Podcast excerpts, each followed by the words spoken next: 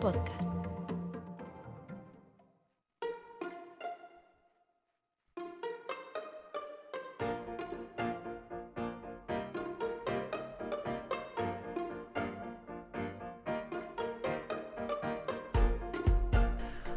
Bueno, aquí estamos. Hoy vamos a hablar de cosas que no nos gusta hablar en general en la sociedad, que son los tabús.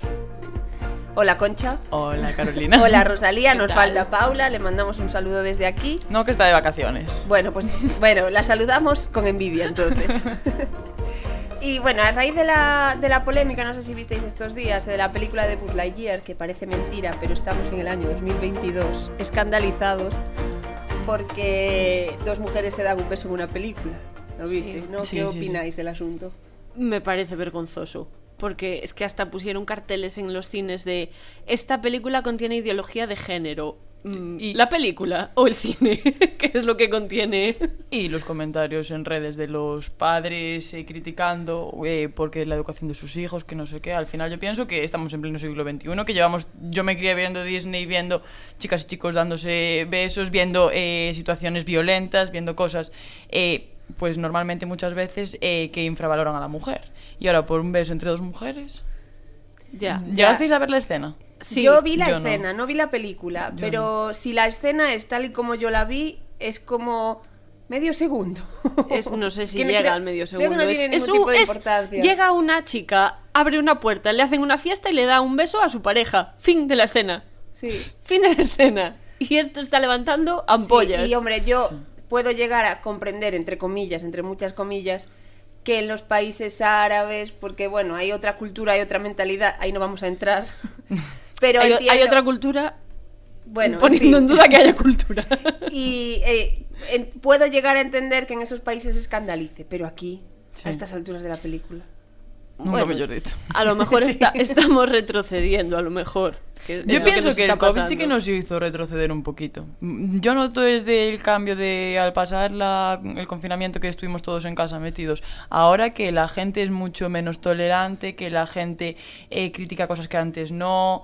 Se intenta como avanzar, pero realmente veo a mucha más gente que antes no lo era más atrasándose, no sé. Yo es que creo que en, en este tema en concreto, yo creo que era una mentalidad mucho más abierta la de los años 80 que la que se tiene hoy en día. En, Ya, la televisión, en el el público- espectáculo, en general. Y el público al que va dirigida la película no se escandaliza con este tipo de cosas, porque que son son los niños, niños. claro. Sí, claro. Son los padres los que se están escandalizando con el asunto. Sí. Bueno, pues a raíz de la película, pues decidimos que era momento de tocar así temas que, pues como que habitualmente estaba mal visto hablar en público, Hmm. O, pero gracias a Dios vamos avanzando. O eso creemos. O eso creemos, parecía que sí, pero ahora ya parece que no. Y entonces vamos a hablar tema a tema de qué nos parecen temas tabús. Y empezamos con uno que nos afecta aquí a las tres. Y a Paula también, aunque esté de vacaciones. que es la regla. ¿Qué opinas tú? No de la regla, porque es que eso no hay opinión posible, es lo que hay. Pero ¿qué opinas, Concha, de, de que esto hubiese sido un tabú durante tanto tiempo? Pues yo pienso que eso va, siempre digo yo pienso, pero bueno, eso va con, con la edad también. Yo, por ejemplo, ahora hablo de, de las reglas sin tapujos y pues imaginaos que eh, duermo con la regla y mancho la cama o estoy trabajando y mancho la silla porque me acaba de bajar. Pues ya no, no me avergüenzo, pero yo recuerdo una situación en mi adolescencia, me acuerdo en, debía ser segundo de la ESO o algo así, que estábamos en clase y una amiga mía, no fue a mí, eh, cuando sonó el timbre para irnos, se levantó y estaba toda la silla roja y tenía el pantalón manchado. Yo me acuerdo que ella se avergonzó muchísimo y que los chicos miraban súper raro. Y, y realmente como se avergonzaba ella, si me hubiera pasado a mí, yo me hubiera avergonzado un montón, no sé vosotras. Pero A mí me pasó. Te pasó y te avergonzaste. Sí, sí, pero con... no, o sea, me sentía mal por avergonzarme, porque Claro, "Jo, es sí. algo natural, ¿por qué me estoy avergonzando de esto? Pero al mismo tiempo, eres adolescente. Claro, es que sí, Entonces, sí. Claro, yo creo que la publicidad también nos hizo mucho daño.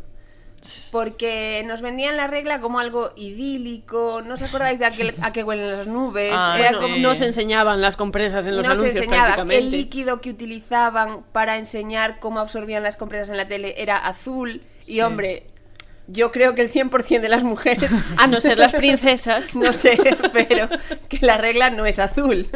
Ya. Y creo que sí que como que se se hizo así como un, un- un universo así como De que era maravilloso. idílico, idílico Sí. alrededor de la regla que hombre, yo tampoco digo que haya que ir cantando por la calle cada vez que te viene la regla, no creo que sea necesario. Pero, Pero- tampoco esa necesidad de ocultarlo o a, a- a las mujeres que nos decían no comas pulpo o cosas así que era como Sí, ¿esto ¿por qué? todo? Eso del ¿Por pulpo, qué? yo eso Nunca no. te lo dije, No. ¿no? Que no podías comer pulpo. ¿Por qué? No lo sé, No lo igual sé. te nacía dentro un pulpo. No lo sé. Como la historia esta de que tienes que tomar Coca-Cola con el pulpo, o sea, Sí, cosas de estas sí, sin sentido. esas- Fundamento, cero. Sí, sí, sí, sí, sí. Sí, pero una, una manera de normalizarlo también es enseñar. Quiero decir, yo cuando, cuando estaba en el instituto y tenía que ir al baño a cambiarme, escondías el tampón o la Sí. compresa, la metías en la manga, Como si o llevabas droga. un neceser que, vamos a ver, ¿qué hay en el neceser? llevas un neceser al baño, es evidente lo que llevas. Y yo creo que eso también, em, por parte de los profesores, también tendría que norm- normalizarse muchísimo, porque a lo mejor a mí me decían algo por, por ir al baño con eso en la mano, pues no lo sé, pero a lo mejor también, también es una manera de normalizar eso. Pero mm, sí, obviamente. Y ahora que hablamos así un poquito de esto, yo pienso que nosotros obviamente estamos muy avanzados y yo ahora no me escondo de si tengo la No, regla, no, tengo la regla, si me encuentro mal porque no aguanto la barriga, no la aguanto y si tengo que salir del trabajo con un tampón en la mano, salgo con el tampón en la mano. Pero es que hay otros países que este esto aún más que un tabú es como una prohibición y está mal visto. Eh, Sí. Lo de la mutilación genital femenina. Ya, A mí eso me parece A mí me parece un crimen es que directamente. sí. Y ahí sí que sí que eso me parece que no, no, no avanzan y no tiene pinta de que vayan a avanzar. No sé qué pensáis. No, bueno, a ver, ¿qué se puede pensar de eso? Es, es, un- es muy fuerte. Hombre, a mí me parece directamente un crimen. Sí, un crimen sí. contra la humanidad, en este caso la parte femenina de la humanidad. Porque es que, que solo porque nazcas mujer alguien decida que tú en tu vida vas a poder sentir placer, porque no, Sí, sí, sí, sí. sí. y, y condenarte de por vida a una situación que ni, en la que tú ni siquiera tuviste oportunidad aún de, de- de abrir los ojos cuando eso Sí, te pasó. que es una niña. Y al final, eh, todas las infecciones que conlleva eso, porque al final claro. no te lo hacen en un quirófano, vaya. no, no, te No, lo hace, ni te lo hace alguien que sepa, no te, te lo hace un una cirujano. señora que, claro, Claro. Y, y eso además te marca psicológicamente. No, claro, claro. Bueno, pasamos al siguiente tema. Uno tachado. Uno tachado. El cuidado personal. Y lo digo eh, en el sentido de que cuando le preguntan a una supermodelo nivel Claudia Schiffer, ¿y tú cómo te cuidas? Ah, no, pues yo como lo que quiero y bebo mucha agua. Y es como, ya, venga, hombre.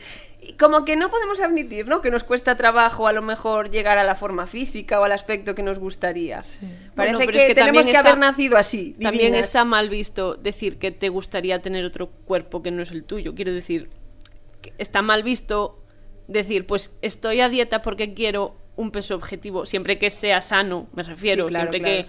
que esté dentro de, de tus límites, no, no vas a hacer locuras. Pero, ¿por qué está mal decir, pues quiero adelgazar? Sí, pero y, y sobre todo el tema de la depilación, el tema, Mm. ¿no? Como que se fue rompiendo un poco el tabú ese de, pues, que si yo decido llevar pelos en las piernas o pelos en las axilas no es porque me convirtiese en una guarra, es porque no me bueno, da la te lo van a llamar. No, pero realmente los pelos están en nuestro cuerpo por algo, o sea, Sí. eh, protegen de enfermedades y, y demás. Sí, sí, sí, claro, que, que hay que dejar un poco a lo mejor de, de asociar eh, falta de higiene con pelos en, las, en el cuerpo de las mujeres. ¿no? Claro. Bueno, es sí. que suele haber muchas personas, y en este caso hombres, que a lo mejor la higiene personal no la llevan al día y te critican a ti por ir sin depilar, ¿sabes? Bueno, ya, claro. También hay que ver eso, de quién vienen las cosas. Sí, pero parece no. que no puede, que no puede, pues si, si le pre- preguntasen a una modelo, mira, ¿y tú cómo te cuidas? ¿Cómo haces para estar tan estupenda? Pues a mí me gustaría que dijese, pues voy tres veces a la semana al gimnasio aunque me cueste, pues llevo una dieta esto, jolín, Mm. Paso hambre no o- pudiste sí. haber nacido así, lo Sí, siento, sí, no. pero es que no me lo creo. No, no. No, y al final es que también promocionan ese cuerpo perfecto, ese cuerpo idílico que realmente no, no existe.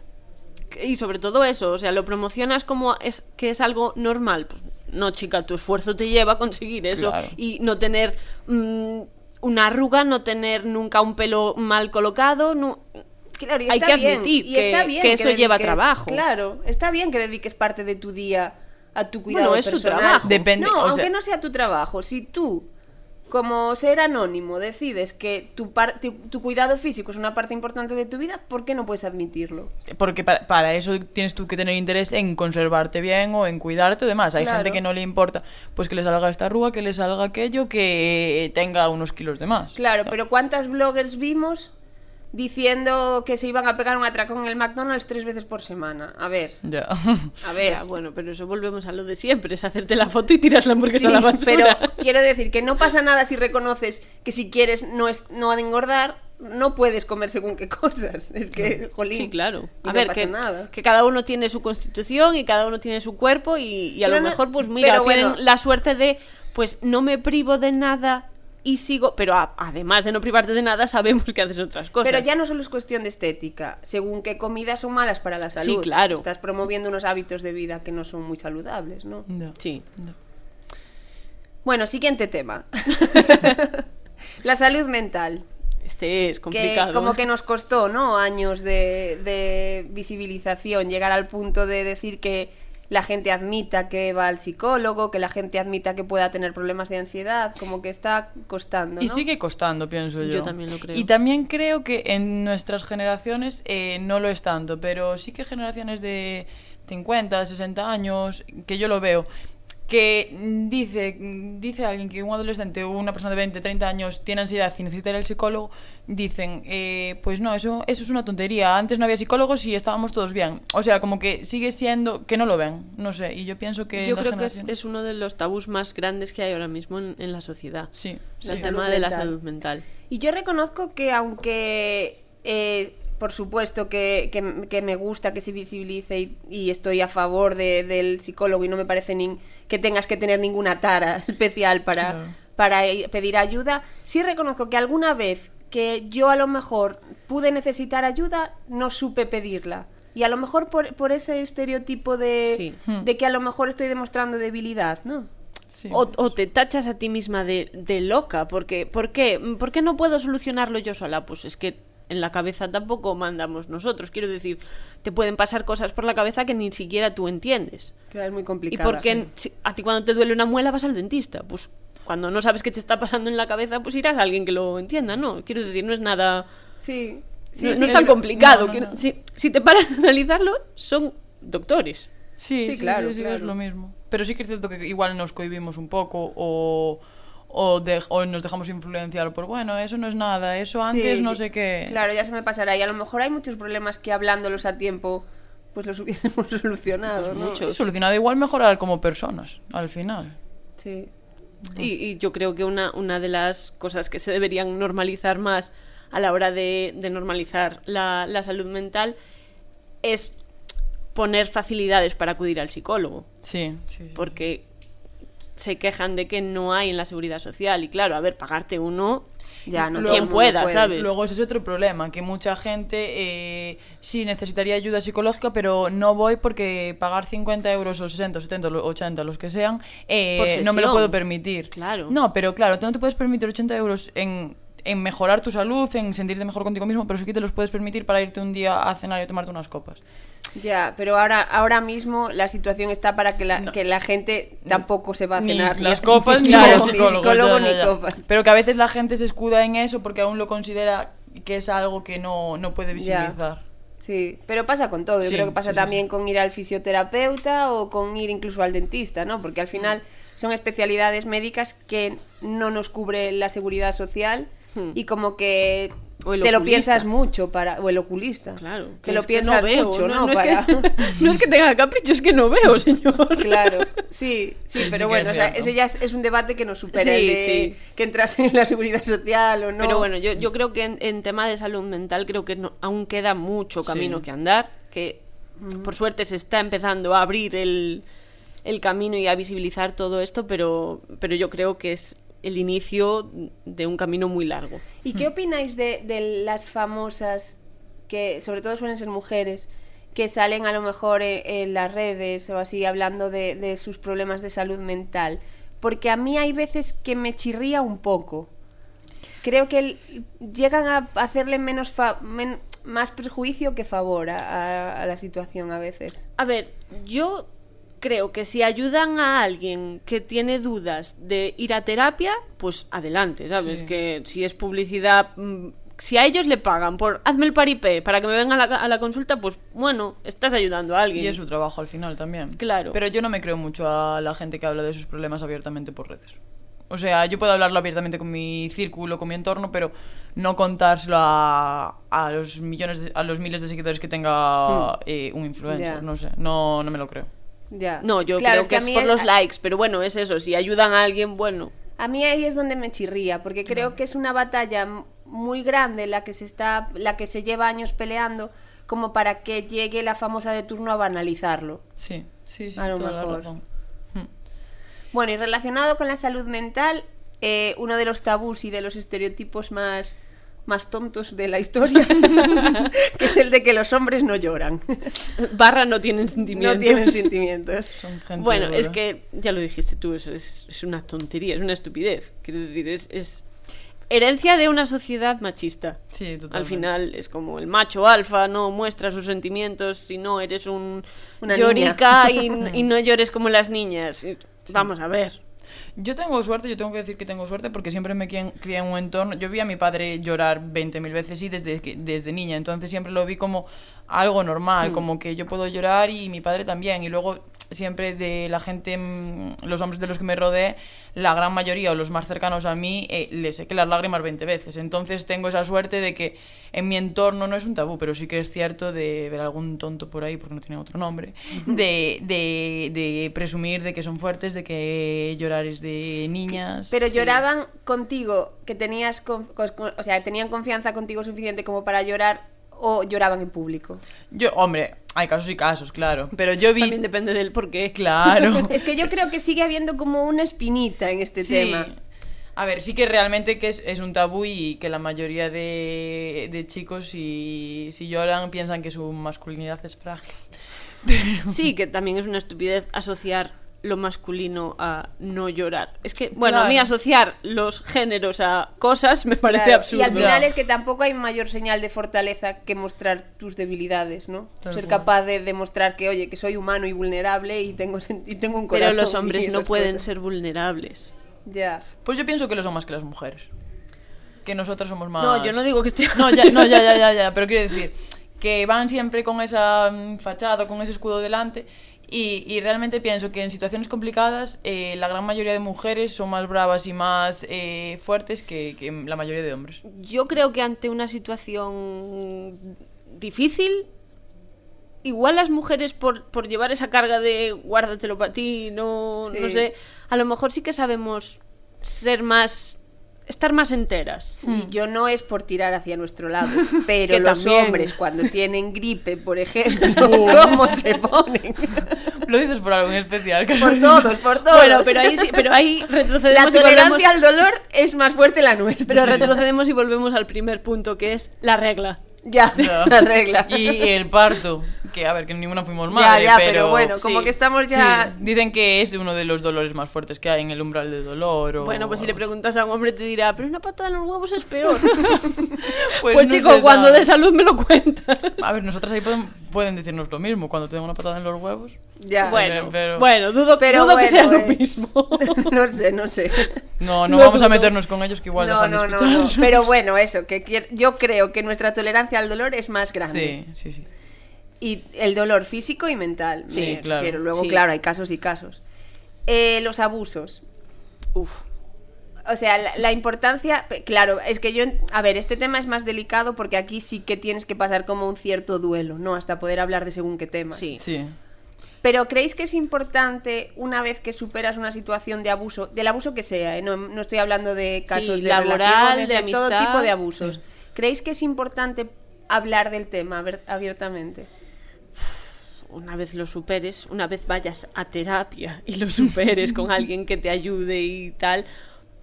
eh, Vuelvo a lo de antes. Si ayuda a alguien que puede estar en la misma situación que tú, yo lo veo bien. Quiero decir, pasa- contar tus experiencias siempre va a ayudar a alguien que a lo mejor no se atreve a, a contarlo o, o exteriorizarlo o lo que sea y pues bueno. Y si no ayuda a alguien también, porque pienso como tú, Rosalía, pero si no ayuda a alguien también te ayudará a ti misma a, Claro, a superarlo. a aparte, y aunque lo tengas superado, a no ocultar una vivencia de tu pasado, que al final fue algo que viviste.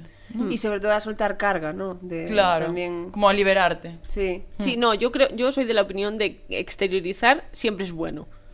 Porque cuanto más te guardes para ti, peor. Sí. Ya. Pero claro, esto... Porque la cabeza es muy traicionera al final. Sí. Sí, yo también pienso que es mejor exteriorizar. Mm. Bueno, en este apartado entraría también lo de las relaciones tóxicas, pero esto sé que estáis dispuestas a hablar de eso porque le dedicamos un podcast en exclusiva al tema. Entonces vamos a pasar a eh, el tema de la muerte.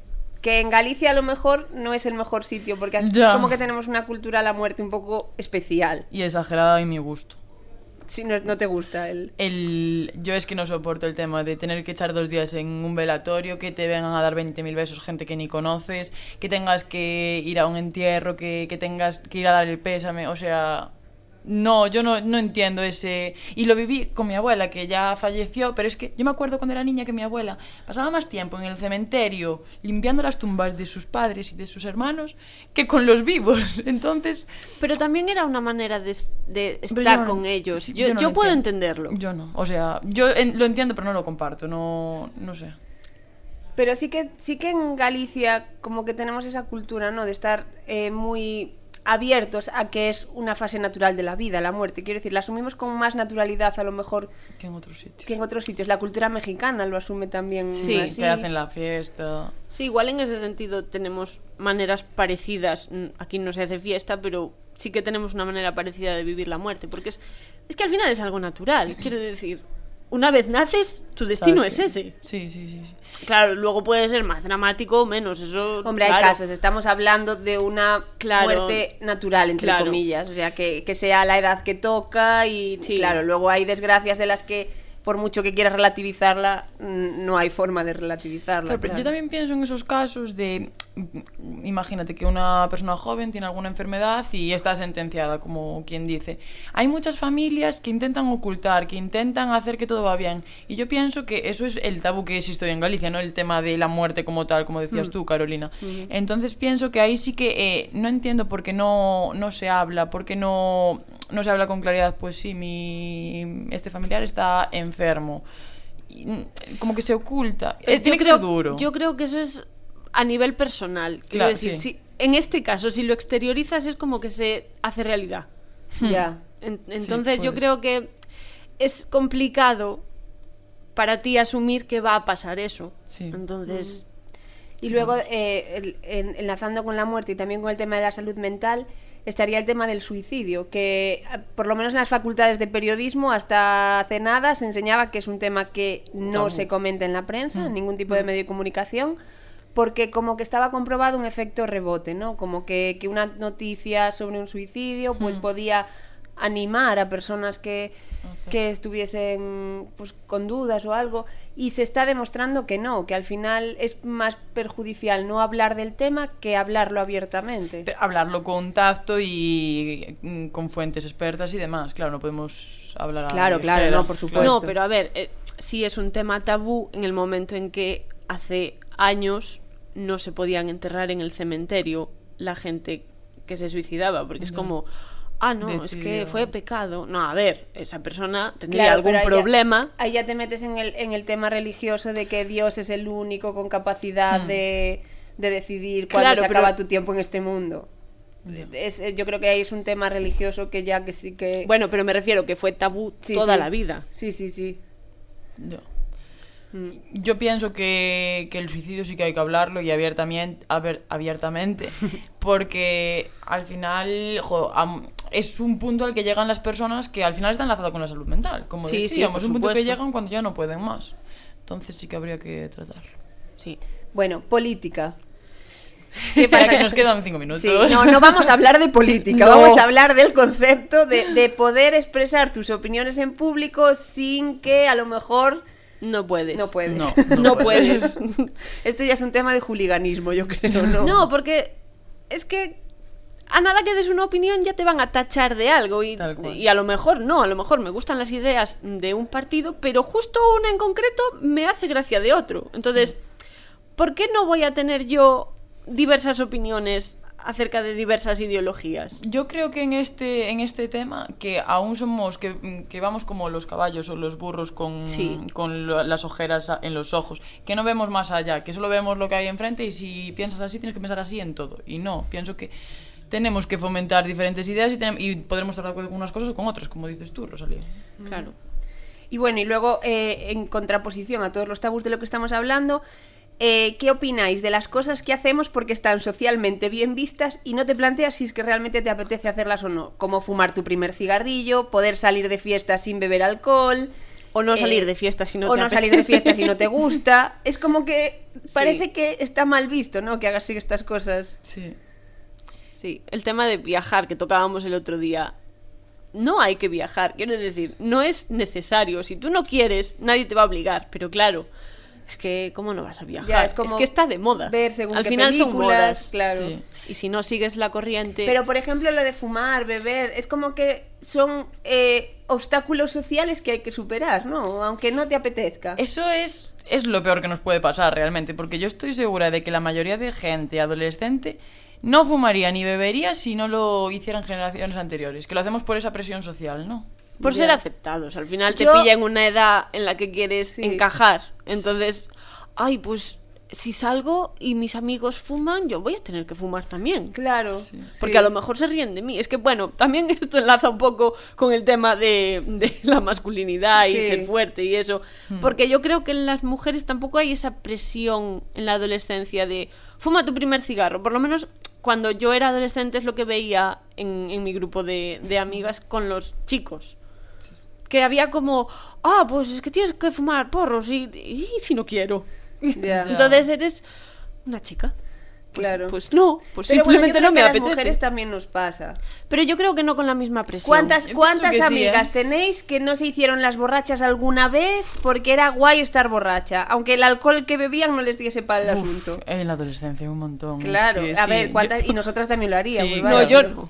Yo, Yo no tengo recuerdo. Yo las veces que, que Yo- me vieron sí. borracha es porque lo estaba. Yo nunca lo fingí. Yo es que me parece absurdo. Si no estoy borracha, ¿por qué me voy a hacer la borracha? Pero pasaba. Sí que hay gente que... Yo tenía en concreto una amiga que, bueno, ya no tenemos relación y tal, que de muchas veces tirarse al suelo porque sí, o sea, que sí bebiste, pero no bebiste como para tirarte al suelo. Y es por llamar la atención, por dar a ver que eres la más mala, que eres la más guay. Claro. Porque si no, no es guay que salga. Claro, Claro. pero por eso yo pienso que no pienso como tú, Rosalía. Pienso que las mujeres incluso un poquillo más No, que yo los es por lo que viví yo. En tu época, No, claro, claro. es que ya somos de otra época. No, no, no, yo soy de la misma época tuya y, y yo, yo lo veo igual. Yo no creo que en ese tema. Creo que a lo mejor las cosas que está socialmente bien vistas que haga un hombre son unas y las que haga una mujer son otras, Sí. pero creo que sí que nos pasa, ahí A sí que nos pasa a todos. Sí, yo pienso que Pues hay esa Seré cosa yo de- que nunca me. Claro, pero si tú te ves con 12 o 13 años, no sé, a lo Ala, mejor yo es que fui muy precoz. Es que a lo mejor es eso.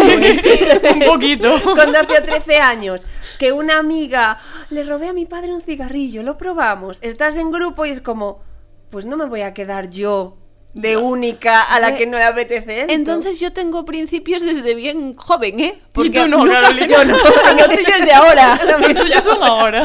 No, nunca me dejé influenciar por esas cosas. Mi hermana tampoco, y también es la pequeña y tampoco. Yo sí. Pero, Somos, pero- somos más formales. Las pequeñas sí. Vemos lo que hacen las mayores y decimos, no, yo, yo, no voy a hacer el paso. ridículo como mi hermana. Y sí que estaba muy de moda, yo me acuerdo de probar todo lo, lo probable. No de drogas. ya, ya, ya, ya. Pero eso, de eso, un cigarrillo. O, o en mi época eran los cigarrillos de menta. De todos teníamos que fumar cigarros de menta. Que al Bueno, final pero eso, llamarle tabaco a eso. Ya, pero bueno. A ver, llevan tabaco y llevan la bolita. Ya. Pero, y que todas lo teníamos que hacer y si fumabas otra cosa no eras guay o cosas Pero así. era, claro, pero es que es como si ahora mismo dices, pues es que a mí la cerveza en realidad es una bebida que no me parece para tanto. Pues a mí el vermú. Bueno, pues ahí discrepo. Ah, claro, pero, a mí, por mucho que se lleven ahora las vermuterías, pues chicos, no me gusta el O como el gin tonic. Es que a mí no me gusta la ginebra, es que yo lo siento. Pues pero eso. que- A ver, al final son gustos y cuando vas creciendo te quedas con Sí. unos vicios o con otros. Pero bueno, que todos los adquirimos. No, por- pero sobre todo es que tengas la, la cosa de decir, es que no me gusta y me da igual que Ya. se pueda decir o no que esto no me gusta. Pero para eso tenemos que adquirir esa personalidad y Claro. principios. Bueno, pues nada, se nos acaba el tiempo y yo le voy a dedicar el programa. Os vais a reír de mí, pero le voy a dedicar el programa a Marisol. A Marisol, la de ¿A Marisol. Marisol? ¿Al ¿Qué personaje o la Marisol? persona? A Marisol. La... Marisol Pepa Flores. Marisol, Sí, sí, sí. sí, sí. estando contigo. está- Bueno, Porque, es que lo tengo aquí escrito. Rompió tabús en su época y me parece un ejemplo de una vida con principios. No se dejó mandar por lo que la sociedad esperaba de ella e hizo lo que le dio la gana. Qué y entonces, pues yo se lo dedico a ella. Pues a la para Marisol, que nos estará escuchando. seguramente. Bueno, chao. Hasta la Venga, semana. hasta la semana que viene.